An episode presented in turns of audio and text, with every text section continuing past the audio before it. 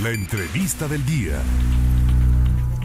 Y bueno, pues en el mes de julio se esperaba la asistencia de la legendaria astrónoma Julieta Fierro, quien impartiría la conferencia La Luz de las Estrellas en el Colegio Preparatorio de Jalapa o Prepa Juárez, donde también así eh, recibió un reconocimiento por la Feria Nacional Juvenil e Infantil de Jalapa por su labor en pro de la ciencia. Sin embargo, con la quinta ola de COVID-19 alcanzó a la astrónoma y no fue posible su asistencia al Colegio Preparatorio de Jalapa. El público, desde luego, le comento auditorio, esperaba ansioso la ponencia de la científica, eh, que bueno, también le mandaron sus buenos deseos para que se recuperara. Pero hoy eh, la estoy saludando en la línea telefónica. ¿Cómo está?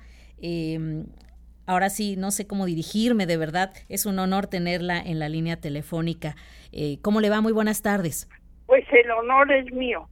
Eh, es una enfermedad latosa, así que sugiero que no les dé, cuídense. sí, doctora, por supuesto. Se siente uno mal. A mí no me pasó nada grave, pero sí mucha incomodidad y muy difícil de recuperar. Lo bueno es que el miércoles me voy a Veracruz y ya voy a poder dar la charla no en Veracruz, pero no en Jalapa, pero sí en Veracruz. Y estoy muy emocionada. Y ya tengo lista la maleta. Excelente noticia. Entonces ya va mejor en cuanto a su salud, doctora. Pues sí, se cansa uno, pero bueno, ya ves que cada quien le da diferente. Pero bueno, COVID está aquí para quedarse, así es que pues nos tenemos que cuidar para que demos tiempo a que la ciencia médica encuentre mejores medicinas para este padecimiento en particular. Efectivamente. es muy variable y afecta de diferentes maneras de diferentes personas. Sin duda alguna. La conferencia La Luz de las Estrellas, platíquenos al respecto. ¿Cuándo es que vamos a poder disfrutar de la misma? Creo que es en la Feria del Libro a las 7 de la noche en el puerto. Y va a ser padre porque, como sabes, no podemos ir a los astros. Nos encanta ir a visitar una estrella más cercana que tiene tres planetas, imagínate pero tardaríamos tú y yo en la mejor nave que hay en la Tierra 46 mil años en llegar. Entonces no sería muy práctico. Entonces la manera que tenemos los científicos de saber que hay más allá, pues es por medio de la luz, las ondas de radio, lo que tú estás usando para comunicarnos, en fin. Y, y el chiste es recibir las señales de los astros y poder saber qué son, ¿no? Entonces, por ejemplo, eh, el color de las estrellas, ya sé que a simple vista se ven casi todas del mismo color, pero con un telescopio sí se ven los colores, unas son verdes, otras amarillas, otras azules. Entonces dice uno, bueno, ¿y eso que me está diciendo? Y pues es fácil.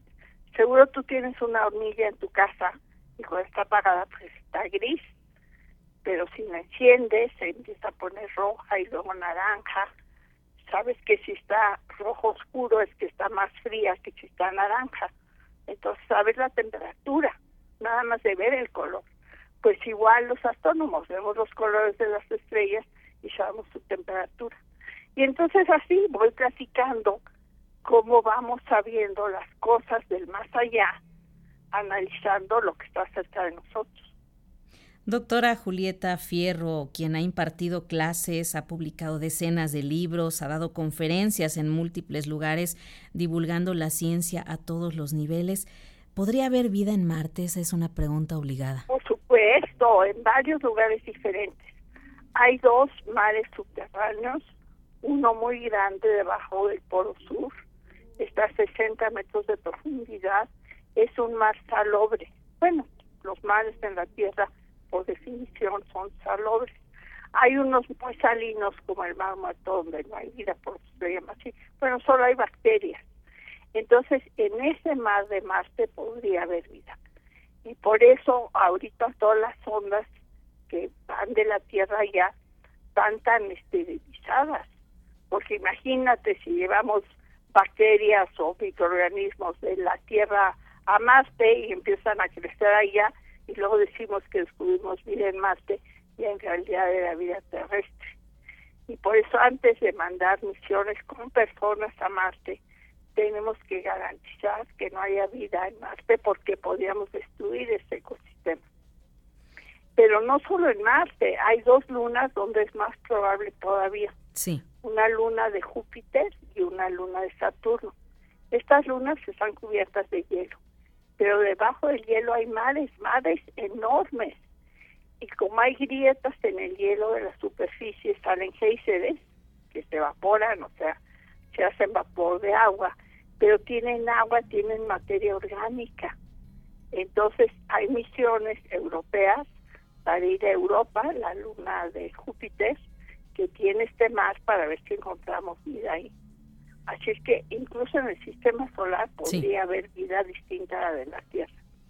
Qué interesante seguir platicando con usted, doctora Julieta Fierro, amada por miles y que ha dedicado gran parte de su vida a acercar la ciencia a niños, niñas y adolescentes desde una perspectiva divertida y cotidiana. Vamos a estar muy pendientes de esta conferencia a la luz de las estrellas. Yo le agradezco estos minutos de entrevista, doctora.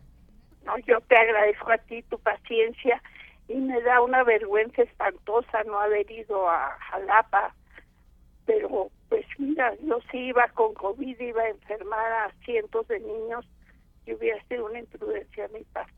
¿Es para todo el público en general, doctora, la conferencia? Sí, sí, ya ves que lo mío, bueno, no sé si entendiste lo que te acabo de decir. Perfecto. Pero según yo es fácil. así, así sí, me gusta explicar sabrosa la ciencia. Efectivamente. Doctora, yo le deseo pronta recuperación al 100% en su salud y la seguimos muy de cerca. Muchísimas gracias, un honor platicar con usted. Gracias por tu invitación. Adiós. Al, contrario, muchísimas gracias. La doctora Julieta Fierro, astrónoma, escritora y divulgadora, una experta de verdad en mover conciencias de menores y adultos.